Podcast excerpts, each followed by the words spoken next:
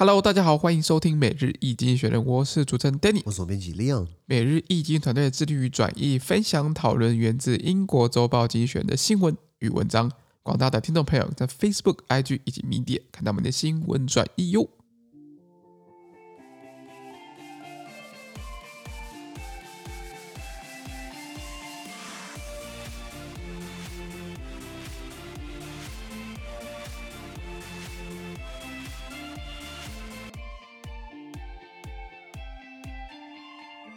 今天没有看到从精选出来的新闻，我们看到是三月十号礼拜四的新闻。这些新闻呢，存在每日精选的 Facebook、IG 及 Medium 第七百六十 po 里边哦。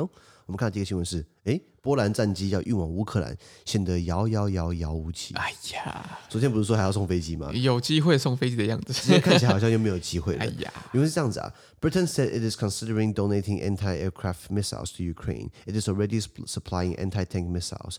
Meanwhile, Germany said it will not send warplanes. Earlier, Poland has suggested transferring its own planes to an American air base in Germany before taking them into Ukraine, but America rejected the plan. It fears that flying warplanes from NATO territory into disputed airspace might compromise the group's opposition of not interfering directly in the war. OK，不错。英国表示正在考虑向乌克兰捐赠防空飞弹，啊、呃，可是他们已经有在供应这个反坦克飞弹给乌克兰了啦。那与此同时呢，德国表示哦不会派出战机，诶，跟德国屁事呢？是因为比较早的时候，昨天昨天我们提到就是波兰呢，他们建议哦将波兰本国的战机啊，这个老的这个米格战机呢转移给乌克兰，乌克兰使用。那怎么转呢？呃，总得要先准备一下嘛，总得需要学习怎么操作嘛，总得要去搭配配套，对不对？那我们先把它运到德国，因为德国境内呢有美国空军基地。然后呢，然后再把它从这个美国在德国的空军基地呢起飞，再飞到这个乌克兰去，运到乌克兰去。Okay, okay. 但美国拒绝这个计划，为什么呢？因为美国他担心哦，从战机从北约的领土飞到有争议的领空乌克兰，可能会损害呢北约不直接干扰战争的立场。我我嘞干，你知道吗？就这个节骨眼，你还在这边给我这边这这边躲来躲去的，在这边不敢直接面对，你知道吗？哎呀，我我这样子让我更相信，就是。普丁感觉是要画一个画一条红线了，就是你如果北北约参战的话，我就会就是有更大规模的一些一些反应。我觉得是。可是我讲实话，我觉得俄罗斯，你看他光打乌克兰打到现在打不下来了。嗯，如果北约三十七国给打你打你俄罗斯，我觉得普丁真的会下台哦。哦，那我觉得我那我但但是应该是说这个可能要去设想，就是这个这个。俄罗斯要要怎么样？可能有核攻击啊，等等的这样更偏激的这样子，更偏激的这样做法。当然，你有核武，英国、法国、美国都有啊，对不对？就是大家都拜拜这样子，大家拜拜嘛，对不对？我是觉得，我是觉得到现在，北约跟美国还是在那边扭扭捏捏的，你知道吗？他们都宣声称都不直接。加入啦，对不对？都是间接的这样提供一些武器啊，等等这样。反正我讲过，我对北约跟美国很失望，就是这样子啊。是是是，是。那我觉得更失望是乌克兰了，因为乌乌克兰真政府不是泽伦斯基不是说要实行这个禁飞禁飞领空吗？No Fly Zone 嘛。然后北约是不肯嘛，因为。对于普京也喊话嘛，如果你敢跟我 no fly zone，对，我就视同你参战，宣战，对，宣战嘛，对不对？那那那他只要普京这样讲的话，等于是把大家黑给他死。那他下一步并吞拉脱维亚或者波罗的海三小国，他只要说谁帮他们的话，我就参战。那像蚕食鲸吞，你一步一步扩大，你知道吗？不是一样的道理吗？嗯嗯嗯、你现在不打这个霸凌，什么时候可以打这个霸凌啊？讲讲过一百遍了，你知道吗？对，反正现在看起来，这个昨天讲的战绩对不对？现在看起来有点危险了。不是波兰不愿意给，是因为美方不愿意提供支持，因为美方理由就是说，哎呀，北约起飞对不对？这样很尴尬啊，我们就那个嘛，那没关系嘛。那波兰边境直接用陆路运输飞机把它推过去啊，推到乌克兰，推到乌克兰领空的，然后再起飞，那不就 OK 了吗？对不对？哦，对啊，对啊，所以，所以，所以当然，当然是要去思考很多，就是一些比较敏感的东西，感觉是这样子，一点 guts 都没有。乌克兰人才，乌克兰人才真的有 guts，你知道吗？是啊。好，我们看到下一则新闻。下一个，呃，我们看到亚洲的新闻，南韩有一个新任总统啊，他选上了，但是他是以超级些微优势胜选。哎呀，我看台湾新闻，他不到一趴的差距，你知道吗？实际上零点八趴的这个差距。对对对，因为台湾，因为南韩这一次有十四个候选人，台湾就我觉得我们就三个了不起嘛，国民党、民进党跟亲民党嘛，对不对？然后可可能有时候什么一个无党籍的来乱之类的，好像四个，差不多。哎哎，总总统大选不会来乱。哦哦，对对对对对，你知道押金多少钱吗？像台北市长，我觉得直辖市长是两百万嘛，对不对？总统选举你要乱，对不对？你的保证金是一千五百万哦。那一千五百万和你要乱的话，那我我觉得蛮勇敢的啦。是是是。所以目前据据我的印象，总统大选还没有人来乱过了。了解了解，也不是来乱了。哎，人家是公民，他有资格参选。也是啊，也是。来表达，来花一千五百万 来表达他的诉求，让大家认识他，你知道吗？是是啊是啊。哎，如果我一千五百万的话，我就这么操作。我跟你讲。那南韩他们选出个新总统，原文是这样子啊。呃，Yoon Suk Yeol the 呃 the main opposition candidate from the Conservative People Power Party narrowly won South Korea's presidential election, beating Lee Jae-myung of the governing Democratic Party. OK，他说保守派而且在野的这个国民力量党，呃，因为候选人叫做伊锡悦呢，他在南韩的总统大选之中，他以这个些微的这个微弱的优势呢，击败了执政党共同民主党的这个候选人李在明。没错，那大家这个讲述一下南韩的总统的，就是南韩的这个政党，他们常改名字。像我记得以前十年前啊，右派叫做什么大国家党、铁沙努里，然后东改西改，下面是什么国民力量党嘛，国民力量党。就改很多奇怪名字，那然后左派的话现在是共同民主党嘛，那那之前叫什么民主党一大堆的，那那现在的南韩总统是文在寅，Moon Jae-in，他就是左派的这个共同民主党，共同民主党这个这个这个总这个总统，那其实应该叫他大统领。铁汉民国铁统领，大韩民国大统领，就是他们总统的意思。那反正是文在寅的政党，对不对？哎，这次选输了啦，他们是比较偏左派，让右派的保守的这个国民力量党选上。你说南北南韩的这个右派左右派右派左派怎么分？很简单，如果你用对北韩的态度，你可以大概猜得出来。如果在南韩是右派的话，对不对？他们倾向对北韩就是那种可以干到底，你知道吗？你要强硬一点，比较强硬一点。那左派对不对？就想跟他一起吃泡菜啊，跟他菜油啊，想跟他统一一点，统一一些，不统一就是说跟他有更多的进一步合作交流了。那文在寅。当了这五年的这个大统领。最有名就是这边在这边在这边画卡基画送啊，就是这边自自己讲的很开心。文在寅常常就说：“哦，南北韩在我任内对不对？重大的关系突破。”才刚讲完，金正恩发射飞弹。他说：“哦，美国跟中国支持这个南北韩签和平那个停战协议，对不对？”美国说有吗？然后中国说没收到通知啊。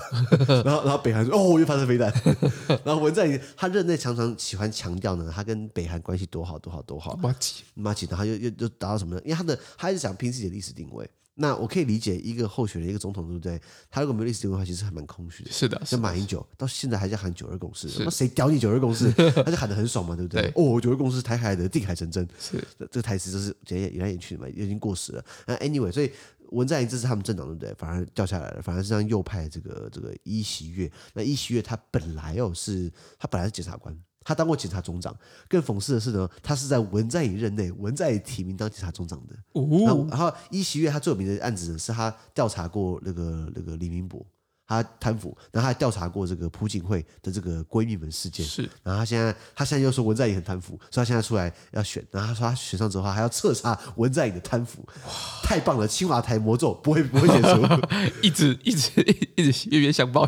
那个那个，我们讲美国白宫是 White House，对，那韩国的总统府叫做这个青瓦台 Cheongwadae，它叫 Blue House，因为它是蓝色屋顶嘛，对不对？那青瓦台魔咒就是说，南韩总统大韩民国总统呢，从上任到到结束，这这这是前面这。十几个到二十个，对不对？没有一个好下场的。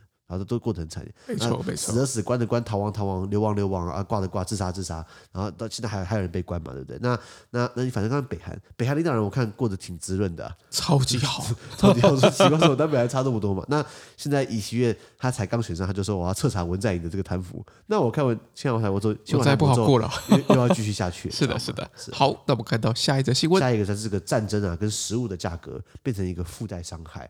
我们不希望战争，但是战争发生，对不对？很无可避免的能源价。格以及食物会受到价格会受到影响，那就变成一个附带伤害。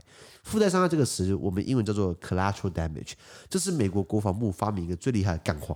为什么？因为当初美国发动这种波湾战争，对不对？他非但误伤平民，然后就是打伤了很多平民，然后结果那个国会去质询那些将领，哎，你怎么解释？你怎么解释这样的情况？你你把平民给杀死了，我们打军事目标，我们打的是军人，你干嘛打平民？然后将领就说啊。They are collateral damage，附附带伤害。Sorry，这是对，就是就是比 Sorry 的好听版本，这是很好听的干话，你知道吗？那食物价格也受到影响，应该不是我们希望的吗？是的。原文是这样子啊，Ukraine's government banned the export of several food products, including rye, barley, and, and millet, until the end of the year, presumably to combat shortages. The ban could lead to shortages and price rises elsewhere, which already threatened to spread uh, to sp- threatened to spread hunger in the Middle East and Africa. Either uh, Ukraine imposed export licenses. Uh, er, sorry, earlier, Ukraine imposed export licenses, but not an outright ban on wheat, corn, and sunflower oil. Wheat prices have spiked in recent days on fears of uh, disputed, uh, disrupted supply. Russia and Ukraine are both large producers of the grain. OK，他说乌克兰这个政府啊，禁止出口多种食品，包含黑麦、包含大麦、包含小米，它不让出口了，是的，直到今年年底了。那这大概是为了应对食物短缺，而现在打仗嘛，现在不稳定嘛，所以我自己快可能会不够吃了，所以我就不要不让它出口了。是的，那这个禁令可能会导致其他地方哦出现短缺，价格上涨，因为供给变少了，需求还是增加嘛，进而可能威胁到了中东跟非洲地区的这个饥荒蔓延，因为呃。你知道我后来查一下记录，乌克兰他们的国土面积有四分之三都是黑土，黑土是那种很滋润的、很肥沃的、很肥沃、很好种，所以乌克兰之前被称为这个欧洲粮仓嘛。那这个呃，可是他他们也做了很多粮食，可以提供到非洲、中东去做人道救援等等。那现在看起来我都没办法提供了，那中东跟非洲怎么办？那在比较早的时候呢，乌克兰它对于小麦。玉米还有葵花籽油实施了这个出口许可证，什么意思？你要我许可才能出口，它并没有完全不让它出口，只是现在开始出口，对不对？我稍微管制一下下。没错，没错。那他们担心哦，这个这个，由于市场担心啊，小麦呃会中断了，所以就是中断供给嘛，所以小麦价格呢最近几天飙升了。还好我们台湾主食不是麦嘛，对不对？没有啊，但大家也蛮喜欢吃面的吧？吃面我还好，我吃米。哦，对对对，吃饭。对对，我喜我喜欢吃我喜欢我喜欢吃白米饭。OK OK。啊，可是如果喜欢吃面条，我喜欢吃白肉的话，可能就是而且比较贵一点。是的。不过台湾自己有做啦，所以应该台湾台湾的小麦跟米不可以，应该可以可以自给自足吧？嗯嗯，小麦没办法了，小麦是吗？我记得行政院的那个农委会的农粮署，嗯，不是说确保我们台湾九个月就是不会不会有缺粮问题吗？呃，那。那是因为我们储存很多，并不代表我们我们可以生产那么多。这样也不会打九个月吧？对对对对，对我们我我们希望不要打那么久了。对，因为为什么不要打那么打那么久呢？是因为乌克兰跟这个俄罗斯，他们都是小麦的生产大国。没错没错，不止能源，他们还要生产很多小麦。那那你说乌克兰呃呃呃生产小麦，我觉得也也也没有那么意外了，是因为国内是挺滋润的嘛，对不对？为什么奇怪的一句话？呃呃，国内是一个为什么俄罗斯喜欢想想要拿下乌克兰？我觉得你照很多经济方考量去看好了。那么多黑土，是不是很肥沃土地？再来，苏联时代很多重工基本上都是在乌克兰，他都已经把核武，苏联把核武的储存放在乌克兰了。你说他他的工业实力能不强吗？嗯，没错没错。不要看俄罗斯很大一片哦，你看那西伯利亚哦，那是漫天白雪哦，针叶林啊，那什么什么那什么屁都没有，你知道吗？当然，俄罗斯自己本国就有很多矿产。不管是铁矿石啊、白金嘛、啊、铬啊、镍啊，还有很多很多很多。但是对他来说，越多越好，不是吗？对。我们前两天有聊过，说为什么乌克兰打这个战争，对不对？其实你去看哦，如果用历史的方式来看，当然我不要讲一千年前，一千年前其实那太久以前了，什么什么突厥人啊、啊蒙古人啊，那其实那太远了。我讲近代好了，近两百年好了。俄罗斯打俄罗斯打过打过几场大战争。嗯，呃，拿破仑战争。是。他虽然他赢了，但是惨胜，而且拜登我也不是他一个人打的，是很多国家一起组成反法同盟打打打那个拿破仑，然后也是他打打打打拿破仑是焦土政策，拿破仑攻击来我就开始烧烧，让让你让你没有补给，让你让你抢不到物资，拿破仑就自己摸鼻子回去了，好，是惨胜。再来，拿破仑战争之后是克里米亚战争，一八五三到一八五六年，他去克里米亚，他他跟英法在抢黑海土耳其。这个小亚细亚地区的这个控制权抢输了，抢到那时候老沙皇对不对？还脑溢血就算挂了，然后然后然后触发了他们国内的农奴改革，对，啊也是也是也是也是败嘛，对不对？再来呃下一场是一九零五年日俄战争，打日本对不对？打日本是是白种人第一次打输黄种人，就他们搞出来的，很烂嘛，对不对？再来输啊输 对啊，再来一战好了，一战对不对？一战那时候很好笑，我我看那个影集啊，叫《末代沙皇》，那个那个 Netflix 影集叫《末代沙皇》。当初沙皇尼古拉二世说什么？他他为他要救助他的斯拉夫兄弟，要跟这个奥匈帝国、跟德国宣战，跟德意志帝国宣战。他大臣说：“你不要宣战哦。”他说：“我们除了人多啥都没有。”这这这啥话？就是就是那个时候西方。以前从西方从农业社会转型到工业嘛，然后然后然后到慢慢大呃殖民主义啊，大航海时代啊，还有工业，对不对？西欧已经工业已经很发达了，可是俄罗斯还存活在一个农奴的时候。虽然一战之前的沙俄帝国，它的占世界总体经济可能比法国高。确实，那时候他们比了一下，比较一下，呃，德国没应该比法国高，比法国跟英英英好像只有法国而已。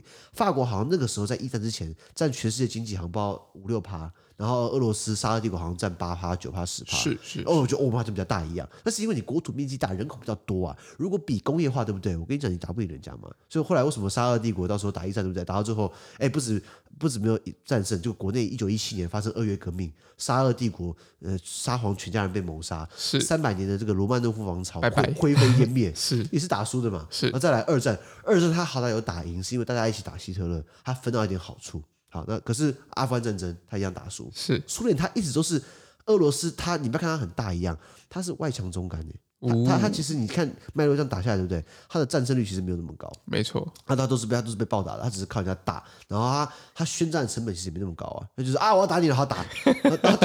剪尾刀，剪尾刀，剪尾刀。那那那那你 by the way，那时候打二战的时候，对不对？呃，他本来打完希特勒，希特勒是在德国是在一九四五年的五月八号投降。嗯，然后呢？同年的是是日本是在八月十五投降，对，日本是在日本投降前两个礼拜。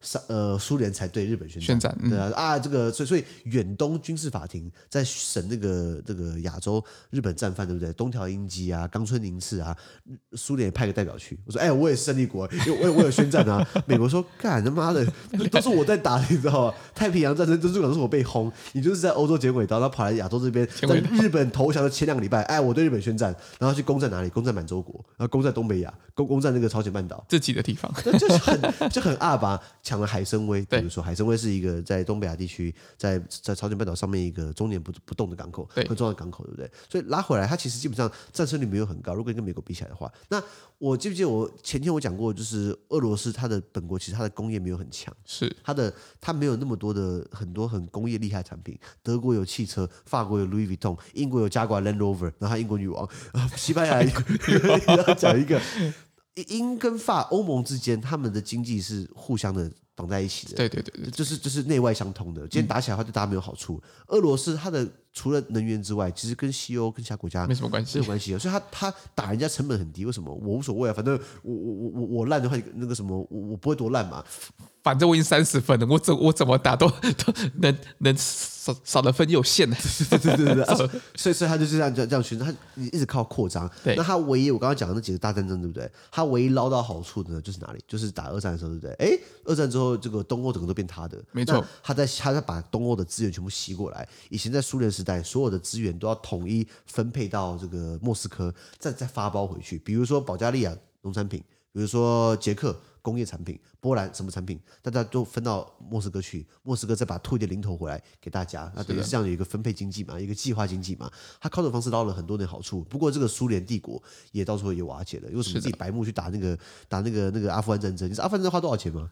阿富汗战争那时候他们有人算哦，一九八零年代那时候，阿富汗战争一共花了八千多亿卢布。四十年前，当然八千多亿卢布，那当然那个那个币值没那么值钱，可是八千多亿现在算起来其实也不少钱，也是很多，也是好。好几百亿的人民币的美金的概念，你知道吗？难怪你把苏联垮台，因为它国家其实是很很虚的，它的工业实力一直没有很强。当然，它在航太特定领域很强，但是航太它毕竟不是 consumer service，它不是它不是 B to C，对，它不是做 consumer，谁会去买太空梭？谁会去买钛金属啊？对不对对对，那那那反倒是你看那个西欧各国或美国，他们一直都是处于科技跟工业跟高科技一直在一直在演进。嗯，iPhone 啊，呃，VR 啊，什么东西什么东西的？你看乌克兰现在还在卖什么？还在卖伏特加。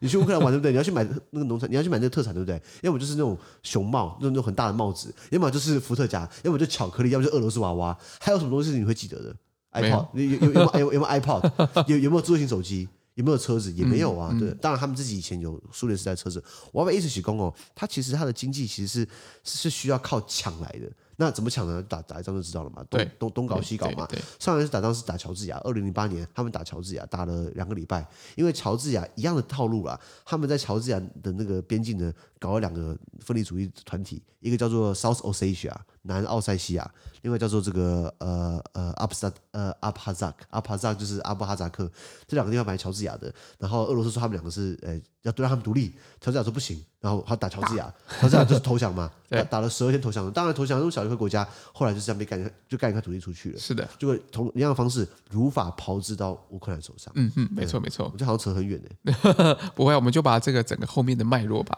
跟大家。对，所以你看那个历史，已经想到它经济的脉络，它经济就是靠需要靠扩张扩张来支撑的。因为我们讲过很多次嘛，大炮一响，黄金万两。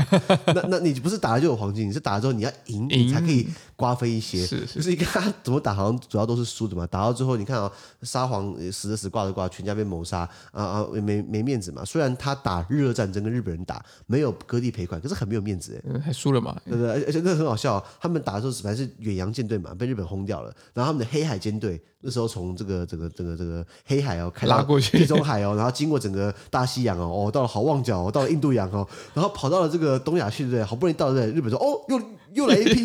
炸炸也没了，你知道吗？所以他的黑海舰队第一应该说一代目、初代目黑海舰队，就是沙俄帝国最开始搞黑海舰队，以及他的远东舰队，都在一九零五年被日本给轰掉了，嗯，就掰了，就很难看，你知道吗？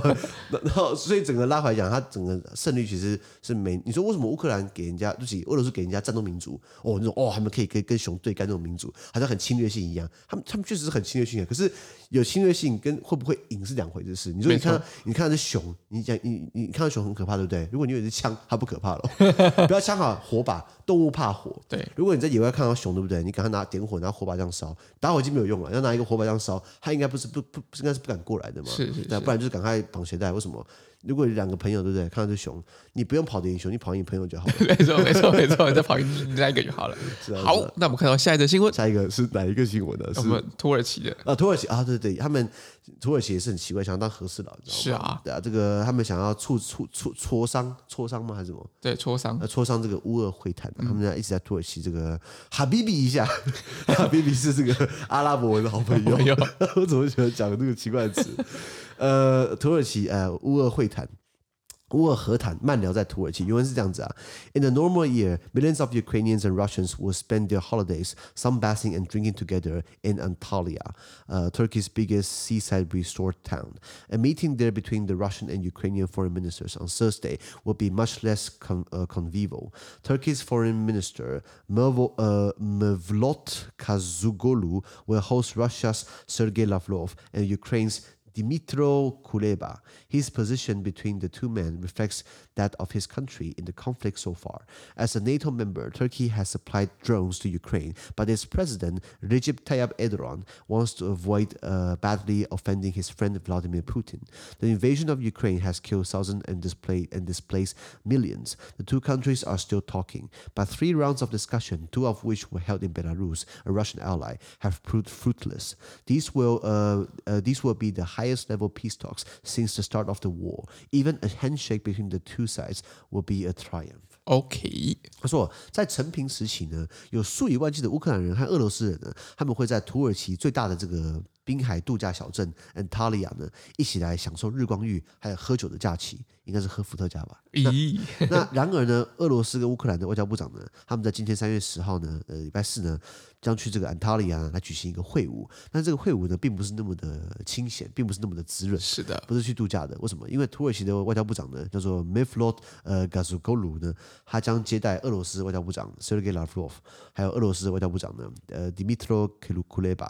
呃，他们一起的，等于是一起来瞧来协商一下嘛。土耳其，你看啊、哦，很多人办过和事佬嘛。我记得白俄罗斯办过和事佬嘛，白俄罗斯等于是不公平的和事佬，他不是公正和事佬嘛。是。然后以色列总理这个 Naftali Bennett 也飞到了这个乌这个俄罗斯去，想要去瞧瞧看嘛。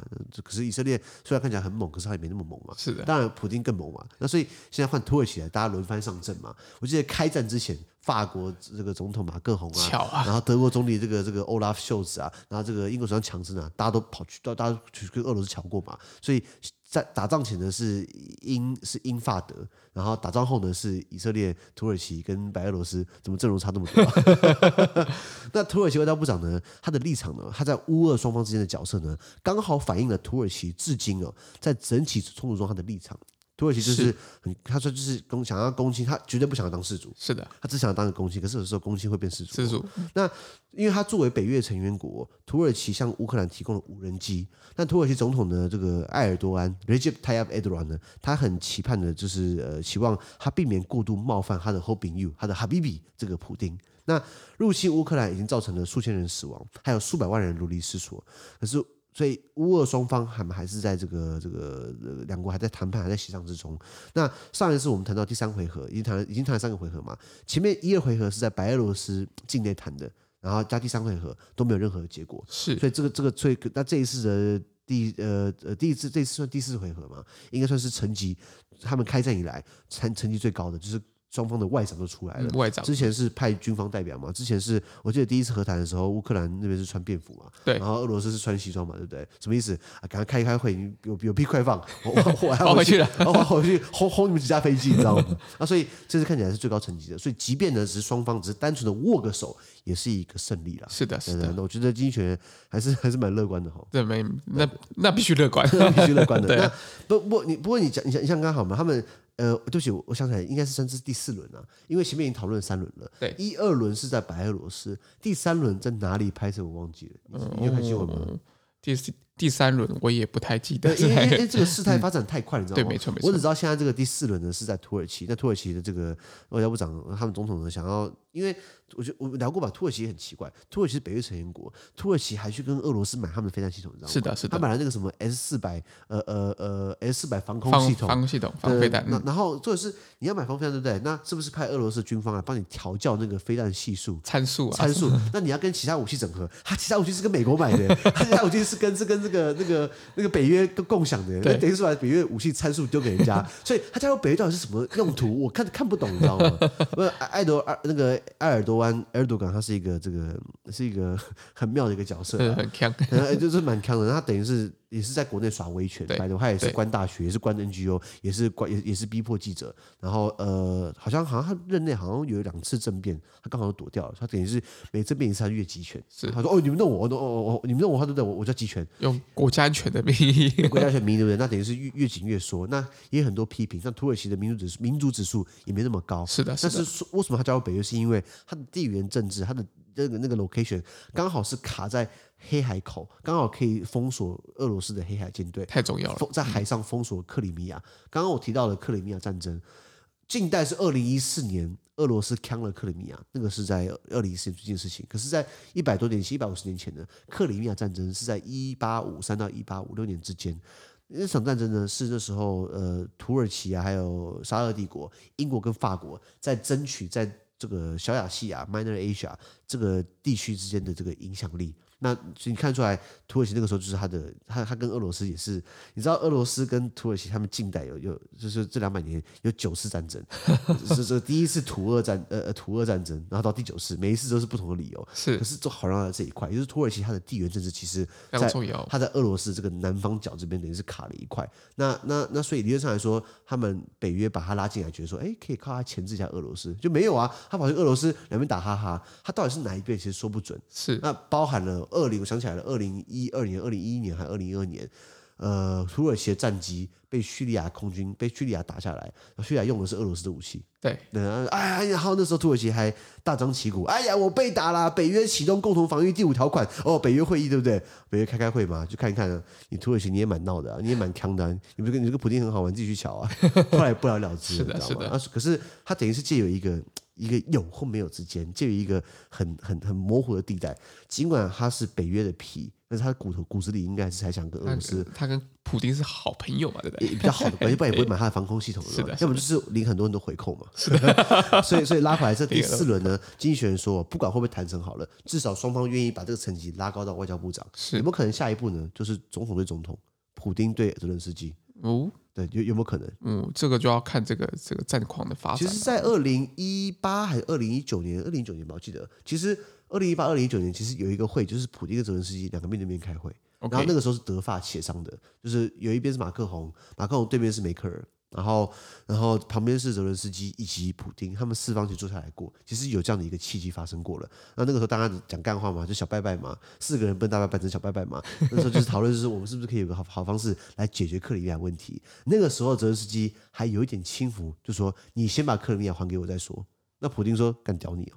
我我都站下来了，我还给你哦。我我站下来，我还给你。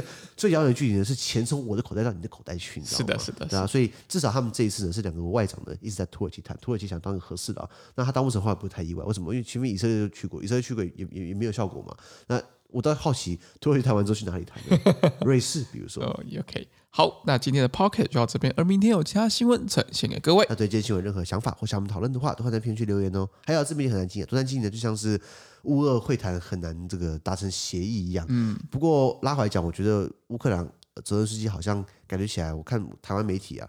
他们也可能乱报，可是我觉得他可能稍微愿意谈了。就是说，以前是我打死要加入北约，现在看起来北约这么不可靠，北约北约旁边看戏，我觉得北约好像也不可靠。对我，我不要为了北约跟你打仗好了，有可能会稍微的调整一下，调整一下。可是克里米亚你要怎么调整？你喊了一辈子，克里米亚是我的，现在给你就给你嘛？那这个东西对不对？这好像有点困难，对不对？以及乌东那两个地方，东内顿内茨克共和国，还有卢甘斯克，你你叫我们，你叫我去，你叫我。承认他独立，那你如果你再过再过十五年，你给我搞一样事情，我国土面积一直在缩小，我那个处理不完了啦。然后包含我普京一直跟国内百姓说，乌克兰是我们的小美人，这这种轻浮的话，是是是，呃对，所以这很困难。那呃，他们很困难，我们也很困难。我们的困难呢比较好解决，就是请大家帮我们捐款啊，帮我们按赞，帮我们五颗星的评分，或找出那个亲朋好友。资讯都提供在每日一经的 Facebook 粉专，大家可以关注我们的 Podcast、Facebook、IG、YouTube 跟 Media。感谢收听，我们明天见，拜拜。拜拜